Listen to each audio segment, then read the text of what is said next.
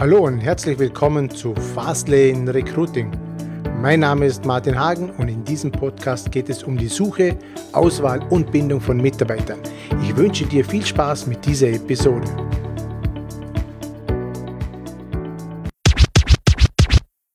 Herzlich willkommen zu einer neuen Episode zu Fastlane Recruiting. Mein Name ist Martin Hagen und heute sprechen wir über ein Thema, ja, da bekommen die meisten große Ohren. Es geht um Lügen entlarven, es geht um Psychopathen und so weiter. Und dazu habe ich eine wahre Expertin eingeladen, die Susanne Krieger-Langer. Jetzt spannend ist, wenn ich sich bei meinem Team so gefragt habe, oder andersrum, ich habe gesagt, ja, ich habe einen neuen Interviewgast. Dann haben sie gefragt, ja, wer kommt? Dann sage ich, ja, die Susanne Krieger-Langer. Wer? Und dann habe ich gesagt, ja, die Frau mit den schwarzen Haaren und den roten Lippen. Ah! also, äh, man, man, ich bin erstaunt, ähm, wie sehr man dich kennt aufgrund von deinem äh, markanten Aussehen. Das ist natürlich ein, ein, ein, auch ein Markenzeichen.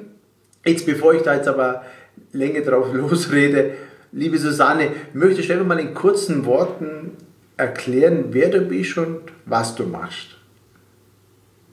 Ja, ich bin Profiler, Profiler Susanne. Ähm, und ähm, viele denken, oh, Profiler ist ja eine tolle Marke, tolle Idee, um sich zu vermarkten. Nein, ich bin tatsächlich Profiler, das heißt, ich ermittle.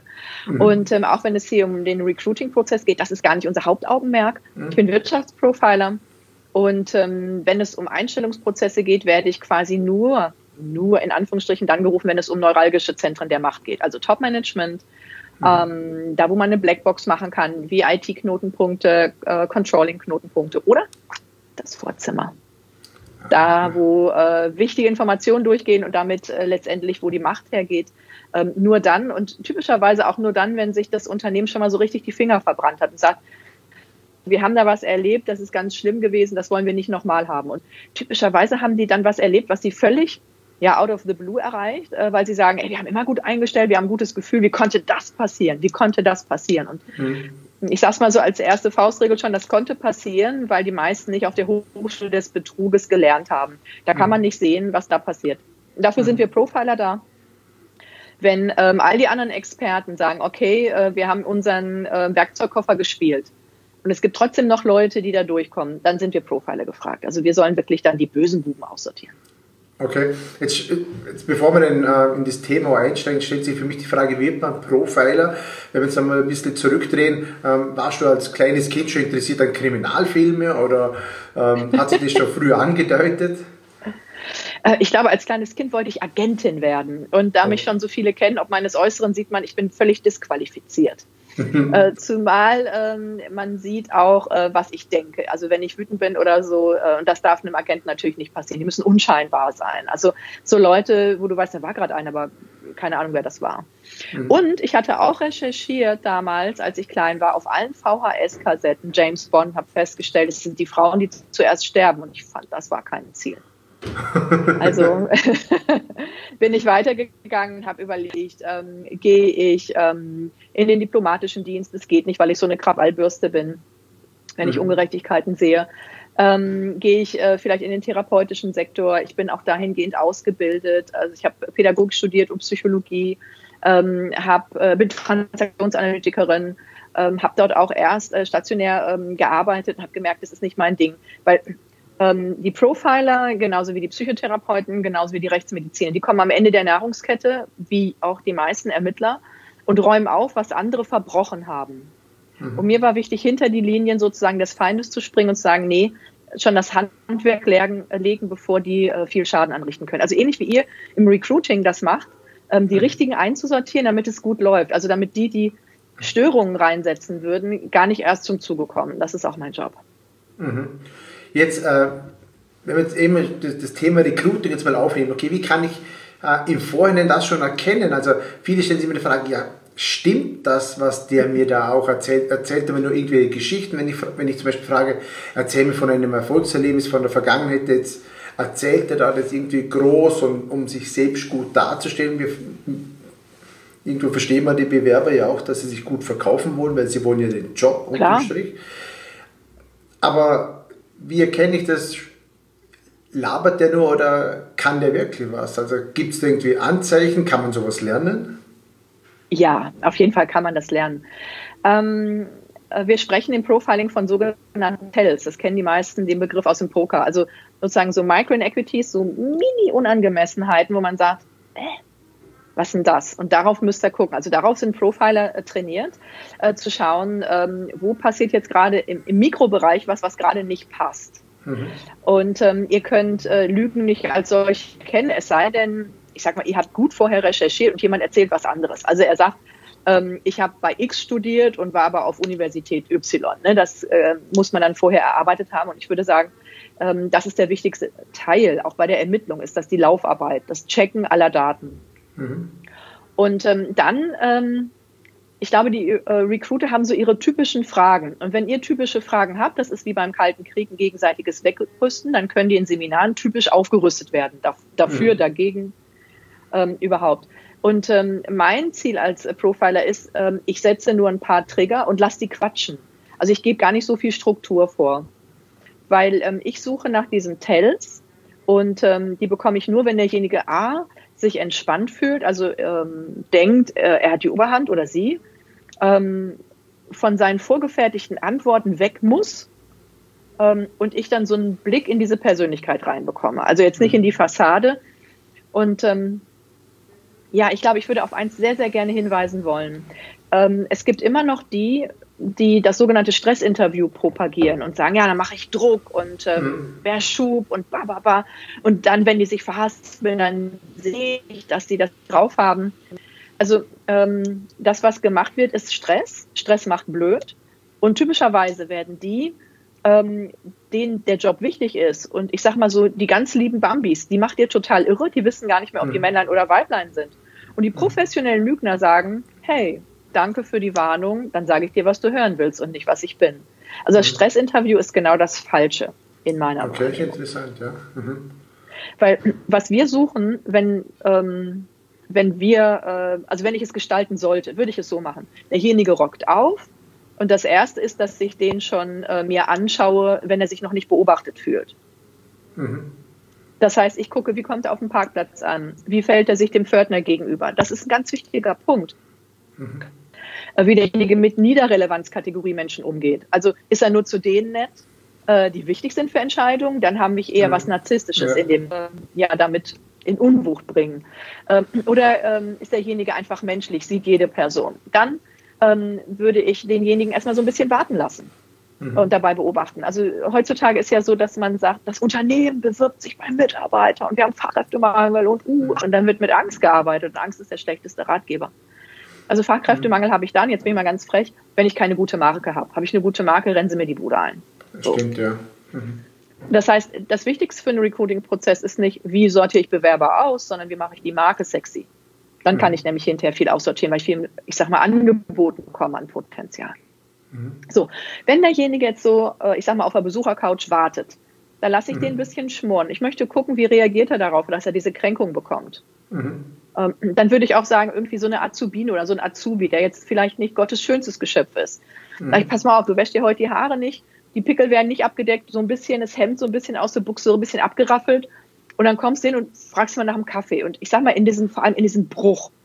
Also das kennen, glaube ich, alle aus dem Kino. Ja. Äh, du bist im Kino und dann siehst du diese, ähm, diese schönen Körper, like Ice in the Sunshine, denkst dir, oh, jetzt ein Eis, wie geil, tolle Stimmung. Dann geht das Licht an, pff, dann kommt irgendwie quasi Modo rein, will doch jemand Eis? Genau, so ein Bruch. Und in dieser Sekunde, wo der ganze Situation kippt, möchte ich das Gesicht sehen, weil das sagt mir, mit welch Geisteskind ich das habe. Also sehe ich jemanden, der sagt, was? Ja.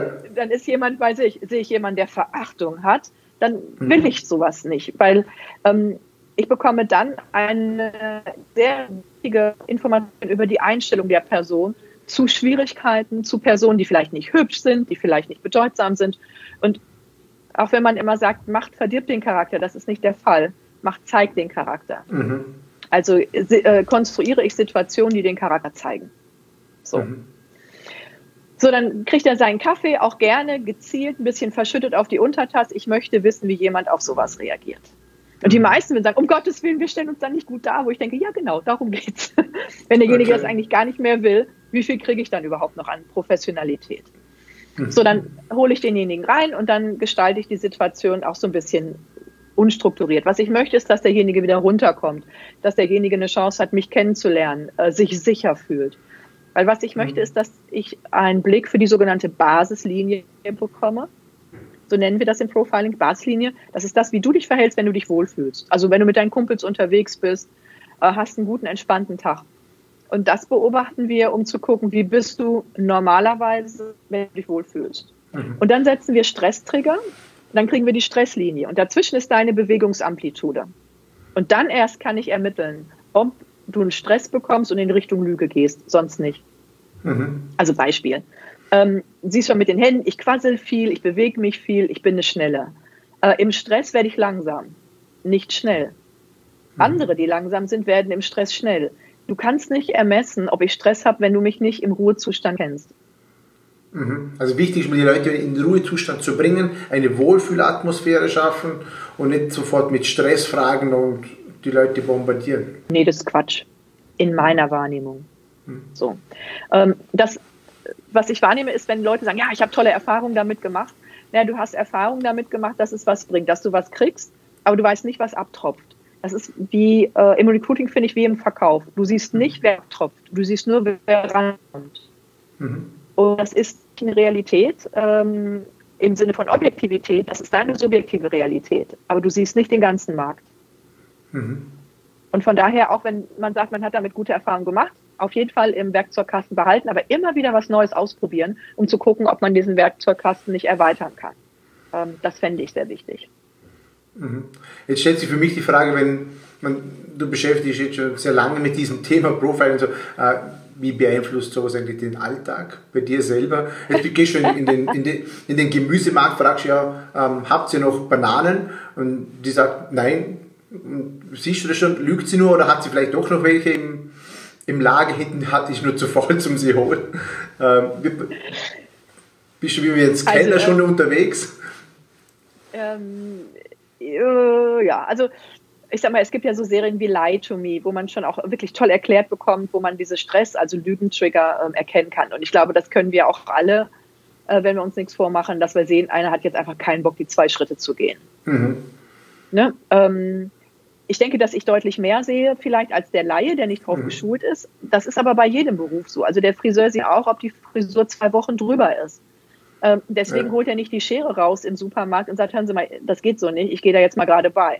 Ja. Und äh, du nimmst das wahr, du registrierst das und ich glaube, das geht allen so, je länger du in dem Job arbeitest, desto mehr kannst du es auch einfach laufen lassen. Ich würde sagen, mein Vorteil ist, dass ich vielleicht äh, auch Schwierigkeiten ähm, eher in, ihrer, in ihrem Ausmaß erkenne und äh, darauf reagiere. Also was ich schon mitbekomme, ist, dass ähm, einige sagen, ah, Susanne, jetzt bist du paranoid, jetzt übertreib mal nicht. Mhm. Und ähm, dann ein halbes oder dreiviertel Jahr später sagen sie, ey, wie hast du das sehen können? Kann ich manchmal gar nicht sagen. Das ist so eine Art Expertenintuition. Es gibt mhm. bestimmte Verhaltensmuster, die sprechen für etwas. Und wenn ähm, diese Tells zusammenkommen, dann schlägen, schlagen bei mir Alarmglocken einfach an. Und dann fange ich an, ähm, ich sage mal, bewusst und aktiv und gezielt zu analysieren. So. Okay. Aber ansonsten lasse ich das erstmal wie so ein Film vor mir herlaufen. Okay, was sagst du jetzt so zu, manche sagen ja, ja Notlügen sind, sind erlaubt, also hat es geschmeckt? Ja, hat geschmeckt. Äh, wir lügen ja den ganzen Tag irgendwo. Ja, ähm, mit den Lügen, das ist so eine Sache. Also ähm, ich äh, erlebe, dass das unendlich zunimmt mit den Lügen, auch um äh, Konkurrenz aus dem Markt zu fegen, ähm, um sich etwas zu ergattern. Ähm, wenn ich jetzt irgendwo eingeladen bin und jemand hat mhm. sich sehr viel Mühe gemacht und ich bringe es halt gerade nur durch den Hals, dann würde ich schon sagen, äh, passt schon. Also ich würde es jetzt nicht über einen grünen Klee loben, aber ich würde auch nicht sagen, das ist das Widerlichste, was ich je essen müsste. Das wäre dann ein bisschen arg. Also ähm, es gibt ja diese Frage, soll ich nett sein oder soll ich lügen? Ich glaube, im Miteinander, wenn es, ich sag mal, nicht drauf ankommt, würde ich sagen, ist es ein bisschen sozialer Kit, mhm. den wir da bringen. Mhm. Ähm, aber du beziehst dich ja auf eine Bewerbungssituation. Und wenn mhm. jemand da lügt, ähm, Lücken äh, völlig anders darstellt, dann habe ich meine Mühe damit. Also ähm, ich finde es völlig in Ordnung, wenn jemand sich gut darstellt. Das kann man auch gut erkennen. Ähm, das mhm. ist auch keine Vorteilsnahme äh, anderen gegenüber, die das nicht gut mhm. können, weil da kriegst du ja einen Blick für und entsprechend sortierst du es ein. Mhm. Aber ähm, wenn jetzt jemand wirklich lügt, wir hatten mal eine Situation, da sind vom Herrn, weil der Senior sagte, komisches Bauchgefühl und was jemand als Sabbatical verkauft hat, war die Zeit hinter schwedischen Gardinen. Das ist dann ein bisschen sehr euphemistisch, ne, wo ich sagen muss, nee, das passt jetzt nicht mehr unter Marketing.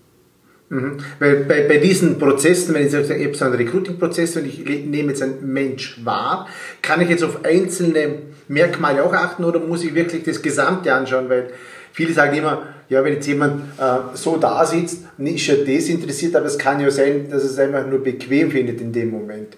Muss ich da schon auf eine Anreihung von Verkettungen achten bei einem, bei einem Menschen oder kann ich gleich sagen, zack, jetzt habe ich ihn, das war eine Lüge? Oder brauche ich eine Kette an, an Lügen? Eine Kette, eine, eine Kette, nee, eine Beweiskette, keine Lügenkette. Also, ähm, hm. ich sage immer Vorsicht vor Küchenpsychologie. Also wenn jemand so mhm. verschränkt da sitzt, kann es auch sein, dass es einfach rattenkalt ist. Mhm. Ja? Es kann sein, dass da keine äh, Armlehnen sind und derjenige irgendwie seit drei Stunden da sitzt, sondern ich muss jetzt einfach mal was anderes machen. Ja. Ähm, das heißt, die Arme allein sind es nicht. Aber wie sagt, wie spricht der Blick jetzt? Mhm. Also ist er interessiert so oder ist er, mhm. ja, wenn derjenige spricht, ist eine Lefze nach oben? Das mhm. ist in jeder Kultur Verachtung oder ist derjenige offen? Und deswegen hast du immer sozusagen eine Kette an Tells, weil eins allein reicht nie. Ähm, das hat was von Küchenpsychologie. Ähm, du brauchst mehrere, die sozusagen in die Richtung deuten. Wenn jemand beispielsweise die Arme verschränkt und so nach hinten geht und sagt, na, lass mal kommen, das ist eine deutliche Aussage, dass du arbeiten sollst und nicht derjenige. Und ich würde mhm. sagen, dann hat er die Situation nicht verstanden. Und wenn ich die Situation erst erklären muss, dann habe ich nicht High Potentials. Mhm. So, okay. Das ist ein Machtkampf dann. Und ähm, was mich wundert, ist, dass viele so unglaublich immer auf diese Fähigkeiten fokussieren. Natürlich kaufe ich die ein ähm, bestimmte Fähigkeiten. Vorrangig aber kaufe ich eine Einstellung ein, eine Einstellung, mhm. sich einzulassen, mit im Team zu arbeiten, ähm, jetzt sich nicht zu schade zu sein für bestimmte Dinge. Mhm. Weil Fähigkeiten oder Kompetenzen kann ich ja trainieren. Ja. Viel besser als Einstellung.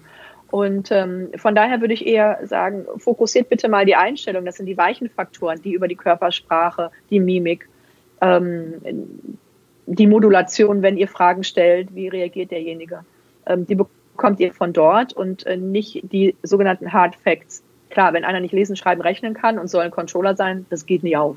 Mhm. Aber ähm, mir sind nicht äh, die Abschlüsse wichtig, sondern die Einstellungen.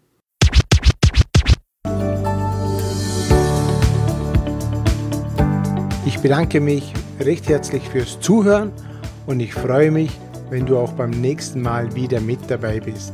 Wenn dir dieser Podcast gefällt, dann schreib mir bitte ein Feedback bzw. eine 5-Sterne-Bewertung auf iTunes oder wo auch immer du das jetzt hörst. Ich wünsche dir natürlich bei der Umsetzung alles Gute und viel Erfolg. Bis zum nächsten Mal, dein Martin Hagen.